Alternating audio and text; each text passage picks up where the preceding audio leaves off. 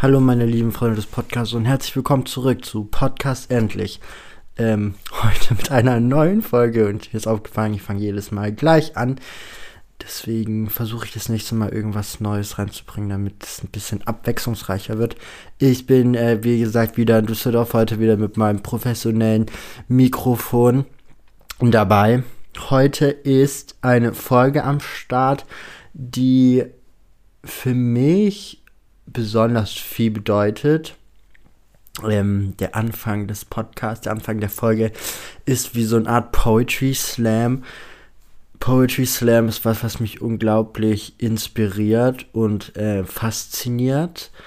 Ich finde, es ist eine Form, modern Gedichte dem Publikum darzustellen, Lyrik in die heutige Zeit mit epischen Texten zu vereinbaren. Meinen ersten Poetry Slam habe ich im Stuttgarter Landtag gesehen. Falls ähm, einer von euch noch nie einen Poetry Slam gesehen hat, würde ich euch das super empfehlen. Ähm, also ich kenne mich da jetzt nur in Stuttgart aus. Ähm, immer bei Nacht der Museen oder Kulturabende ähm, gibt es dann in der Rosenau, so heißt das Lokal, glaube ich, das ist im Stuttgarter Westen, ähm, am Feuersee immer Poetry Slam Abende, wo dann eben Künstler aus der Region antreten und dann eben so in einem Duell sind oder halt dann auch im Landtag. Ähm, es ist super interessant, weil jeder irgendwie so seine eigene, also es ist der Poetry Slam an sich, aber jeder bringt irgendwie so seine eigene Qualität mit äh, und es macht so einen großen Unterschied, inwieweit du das schnell, langsam, hoch, tief sprichst. Ähm, Also falls von euch noch nie jemand irgendwie Poetry Slam gehört habt, dann geht jetzt auf YouTube. Es gibt so viel Poetry Slam Künstler. Einfach Poetry Slam eingeben und dann kommt ähm, ganz, ganz, ganz viel. Ich bin hier im absoluten Lernlager, habe am Donnerstag eine Prüfung, Take-Home-Klausur. Also ist auf jeden Fall entspannter, weil ich einfach zu Hause sitzen kann und nicht den Stress habe, zur Uni zu fahren. Ähm, ich muss noch ein bisschen was machen, aber ich glaube, ich bin jetzt eigentlich ganz gut vorbereitet. Jetzt gucken wir mal.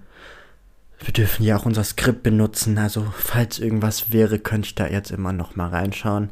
Aber jetzt möchte ich euch gar nicht weiter länger auf die Folter spannen. Und ähm, es geht endlich weiter mit Kapitel 14. Kapitel 14 Helden.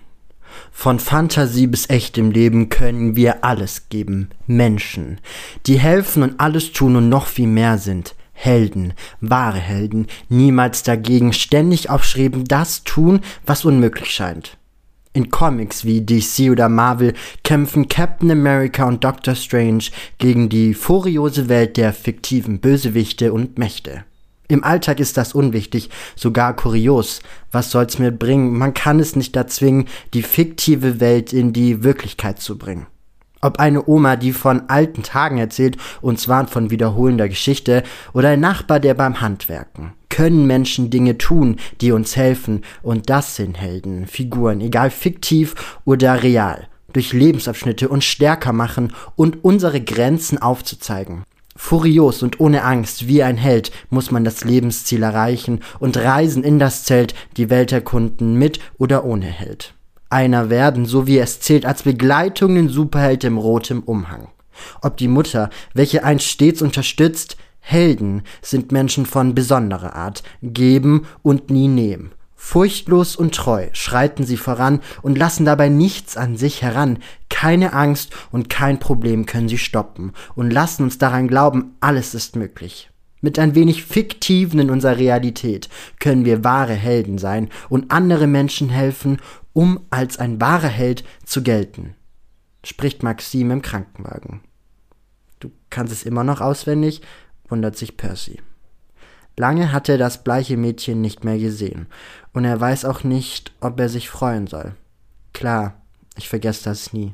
Blickt sie auf Josephine ab, die erneut in einem Trancezustand ist. Wie lange ist es her? fragt er Maxim.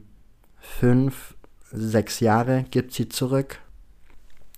Es ist verrückt, wie schnell die Zeit vergangen ist, in der die beiden zuletzt nebeneinander lagen. Das Blaulicht der Sirenen heult auf.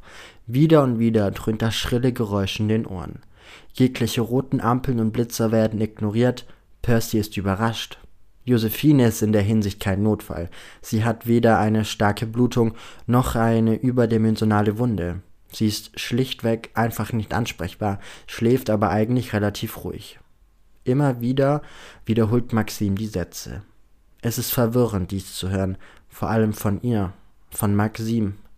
Sie und er haben dieses Gedicht erfunden. Zusammen saßen sie da verzweifelt in sich. Nicht gewiss, was die Zukunft der beiden bringen wird, wie sie aussehen wird. Helden. Helden sind für sie Menschen, denen ihnen geholfen haben. Geholfen haben durch die wahrscheinlich schwerste Zeit im Leben seines und ihres Lebens. Und wie Percy Maxim kennt, wird sie dasselbe für Josephine erreichen wollen. Für jeden Menschen, der Hilfe braucht. Er hat sich dieses Motto, mehr Helden zu finden und zu bilden, auf seine Stirn geschrieben, doch nachdem er an die Schule gekommen ist, wechselte sich seine Motivation. Er hat sich verändert und nun ist er eine andere Person als sechs Jahre zuvor. Maxim ist schöner. Ihre Sommersprossen glühen auf wie kleine Sterne am Himmel, ihre Augen sind wie der Mond am Firmament, welcher in der Dunkelheit der Nacht Licht und Hoffnung bringt. Wie ironisch, hat er sich immer gedacht, genau die Person, welche mit Nachnamen Nacht heißt, hat für ihn den Funken Lebenslust gegeben, als er ihn am dringendsten gebraucht hat. Der Krankenwagen kommt zum Stehen. Abrupt schwingt Percys Körper hin und her. So, bitte Platz machen, sagt der Sanitäter. Aufgeregt weicht Maxim von der Seite und lässt den älteren Herrn mit Bart und seiner Kollegin durch den schmalen Metall ausgestatteten Raum. Wo genau kommt sie jetzt hin? fragt Percy seine Kollegen. In der Schule und während der Zeit der Ferien hat er genügend Praktika vollführt und darf in seiner Freizeit als freiwilliger Hilfssanitäter arbeiten. Percy, ich weiß es noch nicht. Erstmal wird sie in einen Aufwachraum gebracht, wo ein Kontrollcheck durchgeführt wird. Ich kann dir nicht sagen, wie lange das dauert. Andere sind da ja sofort in den psychiatrischen Teil des Klinikums gekommen. Percy nickt zustimmend. Okay, danke, antwortet er dem Sanitäter. Andere? unterbricht Maxim. Gab es andere Fälle an der Schule, die so ähnlich waren wie der von Josephine? Dazu darf ich dir leider keine Informationen geben, sagt die Frau neben Josephine, wessen gerade die Bahre aus dem Wagen hebt. Maxim schaut Percy vorwurfsvoll an. Percy zuckt mit den Schultern.